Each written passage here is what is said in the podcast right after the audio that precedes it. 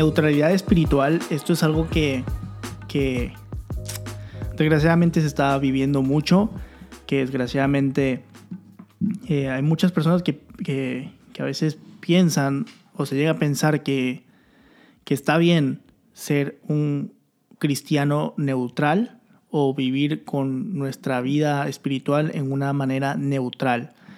Eh, hay gente que dice, no, pues yo no, yo no soy un cristiano neutral, pero bueno, cuando nosotros empezamos a, indagar, a veces podemos caer en la neutralidad espiritual también. Santiago 4.4, bueno, 4, capítulo 4, versículo 4 y 5. Ese es el, el, el, el main, o sea, eso es lo central que, del versículo en el cual sale todo esto de la neutralidad espiritual. dice Santiago, o almas adúlteras. De hecho, si tú lo lees, aquí tiene inclusive signos de, de, exclamación. Pero dice, oh almas adúlteras, ¿no sabéis que la amistad del mundo es la enemistad contra Dios? Cualquiera, pues, que quiera ser amigo del mundo, se constituye enemigo de Dios. Dice el versículo 5, o pensáis que la escritura dice en vano, el espíritu que Él ha hecho morar en nosotros nos anhela celosamente. En este versículo se está hablando de la infidelidad espiritual. Escucha bien, infidelidad espiritual. En el Antiguo Testamento se observa que la adoración a los ídolos en Israel era adulterio, pues realmente era serle infiel a Dios. De hecho, eh, yo hablé de esto el, capítulo, el capítulo pasado sobre la idolatría. ¿Verdad? No sé por qué rayos he estado hablando como que de la nada con la idolatría. No es porque yo esté buscando precisamente hacer una serie ni nada, simplemente me, que busco un tema, me, o sea, que, que Dios me habla un tema, o sea, yo estoy estudiando un tema, ¿verdad? Este, siempre como que de la nada, en estos días, estas semanas ha, caído mucho lo de la, lo de la idolatría. Pero bueno, eh, cuando en el Antiguo Testamento se hacía idolatría o adoración a otras otros dioses, ¿verdad? Era adulterio. ¿sí? De hecho, cuando Jesús eh, está, llega en el Nuevo Testamento, eh, la, la, la, palabra adúltera, inclusive el, adulterio, Jesús lo relacionaba inclusive hasta con el pensamiento y con el deseo. Cuando le dice a los fariseos que uno puede adulterar con, inclusive solamente con desear a la mujer del prójimo, pues eso es un adulterio, los pensamientos incorrectos. Entonces, el adulterio prácticamente es serle infiel a Dios. A veces pensamos que un adúltero precisamente es alguien que comete una infidelidad hacia su esposa o hacia su esposo, pero eh, realmente el adulterio también viene siendo crear ídolos. De hecho, esto lo podemos pegar al capítulo pasado. Si tú escuchaste el capítulo pasado de los ídolos y de, que se llama corazón de cerdo, ¿verdad? Si tú escuchaste eso, este, déjame decirte que también eso, hacer un ídolo o crear en alguien más, es adulterar contra Dios porque Él es ser infiel a Dios. Pero bueno, Apocalipsis 2, eh, capítulo 2, versículo 20 al 22, dice la Biblia, pero tengo unas, unas pocas cosas contra ti, que toleras que esa mujer Jezabel que se dice profetiza, enseñe y seduzca a mis siervos a fornicar y a comer cosas sacrificadas a los ídolos. Y le he dado tiempo para que se arrepienta, pero no quiere arrepentirse de su fornicación. He aquí, yo la arrojo en cama y en gran tribulación a los que con ella adulteran, si no se arrepienten de las obras de ella. Recuerda algo importante, Dios es un Dios celoso y al final es por nuestro bien. Dios es celoso por, al final de cuentas, por nuestro bien. ¿Verdad? A lo que nos está llevando este versículo de Apocalipsis, más allá de los ídolos, ¿verdad? Es sobre nuestra relación con el mundo. Lo que nos está enseñando Apocalipsis más que nada es cómo, cómo el hombre, cómo realmente cayó, porque dice aquí que la, que, que Jezabel, ¿verdad? En este, en, este, en este tiempo que es, entre comillas, eh, un representando, ¿verdad? Eh, sedujo a los hijos de Dios a caer en la fornicación, a comer cosas sacrificadas a los ídolos. Y a veces pensamos que precisamente es fornicar con una mujer o hacer adorar a otros dioses. Pero lo que está hablando aquí es que nosotros nos hemos apartado de Dios o que, o que la gente se aparta de Dios, ¿verdad? Y que no quiere arrepentirse de lo que está haciendo, no quiere arrepentirse. Y, y a veces pensamos que nosotros Realmente eh, a veces pensamos que estamos haciendo cosas buenas espiritualmente o que estamos haciendo cosas grandes para el reino de Dios, pero sin embargo lo que estamos haciendo es adulterando contra Dios y lo que estamos haciendo es crear una eh, neutralidad espiritual. Entonces lo que nos está hablando aquí este versículo de Apocalipsis, vuelvo y repito, es sobre nuestra relación con el mundo, cómo a veces nos encanta el mundo, nos encanta tanto el mundo, nos encanta tanto el pecado, que queremos meter al mundo en las cosas de Dios. Esto suena un poco fuerte, pero es importante algo, y quiero que sepas esto de antemano. Nadie va a cambiar, ¿verdad? La gente no cambia a menos que realice que está mal. La gente no va a cambiar su corazón a menos que realice que está mal.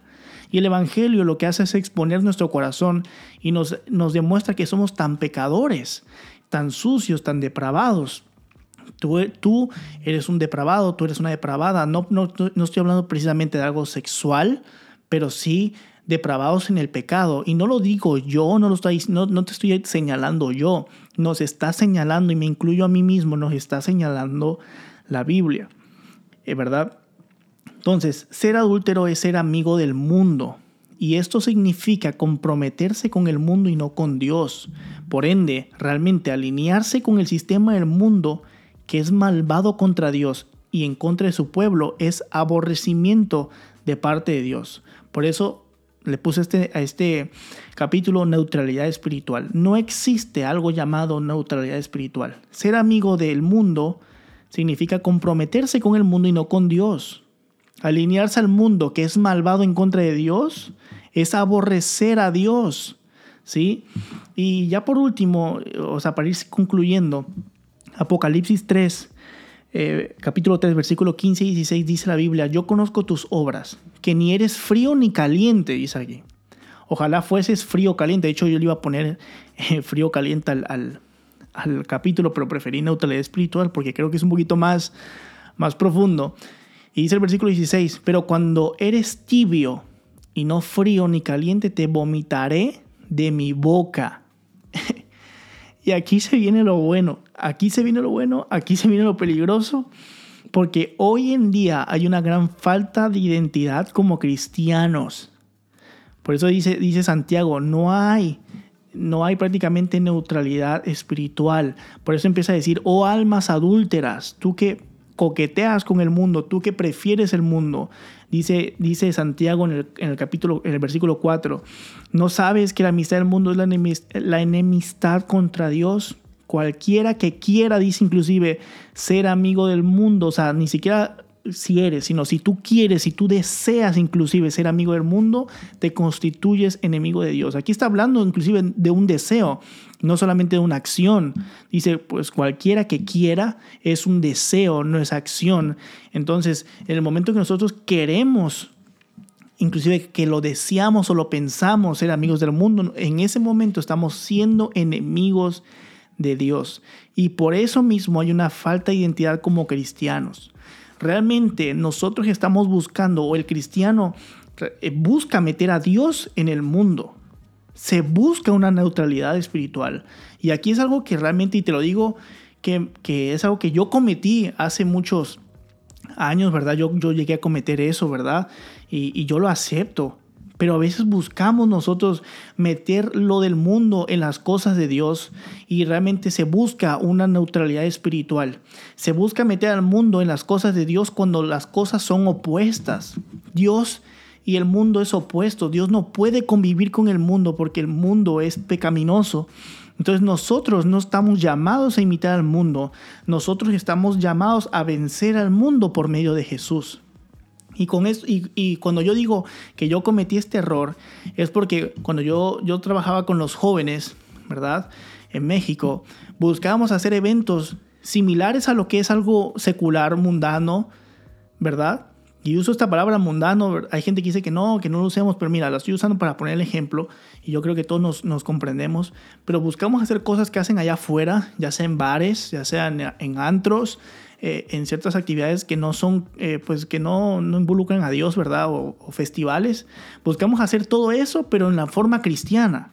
Y buscamos una neutralidad espiritual porque así nosotros nos, nos excusamos de decir, mira, voy a ganar a la gente, voy a buscar esto, pero en vez de, beneficiar al reino, estamos dañando al reino porque nosotros estamos buscando combinar a Dios con el mundo cuando Dios no puede combinarse con el mundo porque Dios es santo, Dios es santo, santo, santo, santo. Y la santidad de Dios no puede ni siquiera mirar el pecado.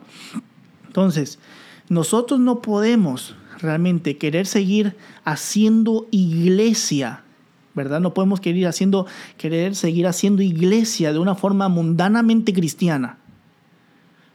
No sé si me explico. Eso no es cool. No es romper barreras. Como hay gente que dice, no, rompimos barreras. No es otro nivel. No es hacer historia. Realmente es insultar a Cristo. Es permitirle al enemigo ingresar a la iglesia. No, me, no con eso no estoy diciendo que no podamos hacer eventos geniales, que no se puedan hacer cosas impresionantes. No, no, no, no, no y no. Pero lo que yo estoy hablando es que hoy en día hay gente que piensa que romper una barrera es hacer un culto en un, bar, por ejemplo, y después hoy en día empiezan en un bar, luego van a terminar en, algún otro tipo, tú ya sabrás, de, de, lugares, porque pensamos que sí, estamos metiendo a Dios ahí, bueno, pero es que no, no va de la mano, porque Dios no quiere eso así. Dios quiere que la gente sepa que la iglesia es la iglesia y no confundir y pensar que voy a llegar a, un lugar de mi comodidad o un lugar donde yo me siento cómodo como pecador y, que, querer mezclar a Dios y, estar ahí y eso realmente nos afecta y afecta el reino. Por eso te digo, no podemos tener neutralidad espiritual, no podemos hacer una iglesia mundanamente cristiana o cristiana mundana, no podemos hacer eso. Vuelvo y repito, no estoy diciendo que, que no podamos hacer eventos ni nada, no, para nada. O que podamos hacer conciertos en la iglesia, no, para nada, no estoy diciendo eso. Pero estoy hablando de la forma y tú me comprenderás bien a lo que me refiero. Estoy hablando de la forma de que hay personas que quieren hacer, eh, ver eh, el, el, mundo en la iglesia y, y, y, y, decir, no, pues Cristo está aquí, sí, pero no. sí, pero no, porque Cristo no, no puede estar, Dios no puede estar, eh, eh, ¿cómo se dice?, mezclado. Entonces, la vida cristiana no es una vida cómoda como las personas lo quieren vender o como muchas personas quieren predicarlo. Gente por eso quiere hacer iglesias en bares, quiere hacer iglesias y, y tal vez tú estás escuchando esto. Yo no estoy hablando en, en, contra de nadie, ¿verdad? Porque esto es algo que hace miles de personas que, que lo he visto, pero la gente quiere decirle a la gente, ven como tú eres. Y cuando yo hablaba con mi esposa el otro día de, esa frase que dice, ven como tú eres, esa frase no es una mala frase, porque dice, ven como tú eres. Si la persona pues eh, tiene que llegar porque es un pecador, ¿verdad? Sea como sea, nunca se le va a tachar. Pero el problema a veces de las frases inconscientemente es que estamos dando el mensaje que a veces hay iglesias que dicen, ven como tú eres, y sin embargo, por el subconsciente por abajo están diciendo, y quédate como tú eres. Porque sí, ven como tú eres, pero tú vas a salir transformado aquí porque tú vas a conocer al Dios real. El problema con eso de ven como tú eres y querer seguir haciendo la iglesia como si fuera el mundo es ven como tú eres y el mensaje que estamos dando es ven como tú eres, quédate como tú eres y adora a Dios como tú quieras. Y no es así. Por eso digo, la vida cristiana no es cómoda. Jesús mismo lo dijo, toma tu cruz y sígueme. Y entonces, eso nos está diciendo que la, ser cristiano nos va a costar, no nos va a ser cómodo y a las personas tampoco. Por eso nosotros no debemos de pretender o de querer pretender meter al mundo en la iglesia para que las personas se sientan cómodas. Porque desde ese momento no les estamos presentando el Evangelio y no van a conocer a Dios como debe de conocerlo. Van a conocer a un Dios a medias y van a terminar peor. Por eso estoy diciendo, y vuelvo y repito, no estoy diciendo que tengamos, que está mal que tengamos ideas nuevas o métodos de crecimiento o métodos de evangelismo. Yo estoy diciendo que no podemos estar neutrales y que no podemos creer, creer que el mundo está más avanzado que la iglesia. No podemos creer que el mundo va más allá de la iglesia. No podemos pensar eso porque cuando la gente piensa eso, luego piensan que la iglesia más avanzada es la que está más pegada al mundo. Y no es así. Las personas necesitan más de Cristo, la gente necesita más enseñanza, la gente necesita más discipulado, la gente necesita más santificación y menos entretenimiento. ¿Qué digo con esto? Vuelvo y repito porque hay gente que saca todo el contexto. Cuando me refiero a menos entretenimiento, no estoy diciendo que no hagas tu iglesia atractiva o que hagas tu grupo de amistad atractivo. No estoy hablando de que eso no se haga. Yo estoy hablando de que ese no debe ser el punto central, sino que debe ser realmente la santificación de la iglesia y que la gente se acerque más a Cristo. Porque cuando tú invitas a alguien que no conoce a Dios, que por ejemplo, voy a poner este, este escenario, una persona que le gusta el alcohol y que le gusta eh, andar en bares tomando, y tú lo invitas a la iglesia y no quiere ir, pero cuando tú haces un evento en un bar, ¿verdad? Y, y en el iglesia, eh, o sea, un evento cristiano en un bar y, la gente, y él va, esta persona va, porque es un bar y, quiere saber qué rayos. A veces nosotros, nosotros podemos pensar como que, ah, que es una victoria, ¿no? Él fue a la iglesia porque está en un bar. Bueno, sí, fue. Pero él va a pensar que Dios, y subconscientemente lo piensa, que Dios va a llegar a donde él está siempre y que se va a acomodar en sus siempre, siempre Dios se va a acomodar a sus necesidades cuando no es así. Y ese es el peligro de enseñar así, ese es el peligro de evangelizar así, porque le estamos diciendo a la gente que Dios se va a acomodar en sus vicios y que lo va a sacar de sus vicios acomodándose en sus vicios. Y no es así.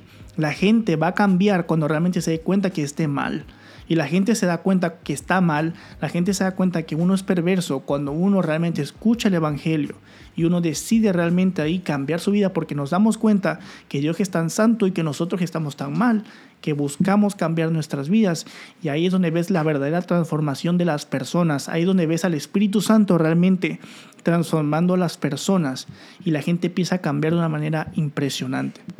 Entonces, no pensemos que el mundo está más avanzado que la iglesia. No pensemos que tenemos que meter las ideas del mundo a la iglesia. Tampoco estoy diciendo que no tengamos nuevas ideas. No, no, no, no sean extremistas, pero no podemos seguirle dando a la gente el mensaje de que, mira, si tú eres, si te gusta estar a ti en el antro, voy a hacer la iglesia en el antro, porque no es así. Si te gusta estar a ti eh, eh, si a ti no te gusta ir a la iglesia, pero te gusta estar en la playa, te voy a llevar la iglesia a la playa. Tampoco es así. La iglesia sí, obvio, todos estamos en todos lados. Y, si nos reunimos todos juntos en la playa, hacemos iglesia en la playa. Si nos reunimos todos juntos en, en, cualquier lugar, bueno, hacemos una iglesia ahí. Pero ese no es el punto. Por eso Dios nos mandó a hacer templos también. Y por eso es importante congregarse, por eso es importante la congregación. Así que, vuelvo y repito, ¿verdad? Em, eh, realmente hacer una iglesia cristiana o mundanamente cristiana no es romper barreras, no es romper tabús, no es que sea otro nivel, no es como la gente que dice, wow, estamos haciendo historia porque estamos haciendo la iglesia en un bar, wow. No, realmente con eso estamos queriendo meter a Dios, o mejor, sí, así es, nosotros queremos meter a Dios en lo que es el mundo cuando eso es imposible y en vez de exaltar a Cristo, estamos, suena fuerte, pero estamos aborreciendo a Cristo y tal vez estamos insultando lo que es la iglesia. Así que pues, yo te invito a que no seamos neutrales espiritualmente. Sé que este capítulo es largo, pero vale la pena escucharlo porque si tú eres líder, ¿verdad? En la iglesia, yo te invito a que no cometas ese error que yo cometí hace mucho tiempo. Y, y sí, logramos hacer eventos gigantes, iglesia, según yo, logramos hacer iglesia donde nadie más lo había hecho, pero sí, la verdad que los, los frutos hablan por sí solos y, pues sí, los frutos, perdón que se, se cortó aquí el, la interfaz, pero bueno, los frutos hablan por sí solos y créeme que las personas que yo más he visto que han crecido impresionantemente en Jesús, que han cambiado sus corazones, que han cambiado sus vidas, que se ha visto la manifestación del Espíritu Santo en sus familias y en sus vidas, no ha sido la gente que se ha ganado en esos eventos mundanamente cristianos, sino ha sido la gente que se, que se ha ganado por medio de la predicación, por medio de la enseñanza, por medio del discipulado. Y eso es lo que realmente Dios nos mandó a hacer. Dios nos, nos mandó a vencer el mundo, no a querer involucrarnos en el mundo. Sí, hay gente que dirá, no, pues Pablo dijo que él se hizo eh, pecador para ganarse a los pecadores. No saquen de contexto eso. Pablo se hizo amigo de los pecadores, pero siempre les predicó el Evangelio. Nunca hizo de su, de su miseria una iglesia. Nunca hizo de su adicción una iglesia y nunca transgiversó el, Evangelio eh, para la comodidad de las personas. Realmente recuerda esto y ya con esto te dejo. Seguir a Jesús nos va a costar y la gente lo tiene que saber. Y la gente va a cambiar cuando sepa que está mal. La gente nunca va a cambiar solamente porque, wow, me impresionó esta forma de hacer iglesia, me impresionó, no, no, no, no, no y no. La gente va a cambiar cuando escuchen el Evangelio y cuando realmente se den cuenta que necesitan cambiar. Estaba terminando de leer esta semana un, bueno, las semanas pasadas, ¿verdad? Semanas pasadas, estaba terminando de leer un libro de Jordan Pearson, que es un, es un psicólogo, inclusive psiquiatra, y él decía que, sus, que los clientes que mejor trabajan y los clientes que cambian su vida es porque llegan predispuestos a cambiar y porque se dan cuenta que tienen un problema. A, con las personas que van obligados o van por alguna condición y no quieren cambiar. La gente que quiere cambiar es porque se da cuenta que tiene un problema y la gente que no se da cuenta que tiene problemas no va a cambiar. Y lo único que va a abrir los ojos espirituales a las personas que tú tanto amas, a tus amigos, no va a ser algo eh, que tú los vayas a impresionar, sino va a ser simple, simple y siempre la palabra de Dios y el Evangelio de Jesucristo. Así que, pues Dios te bendiga y nos vemos la próxima semana.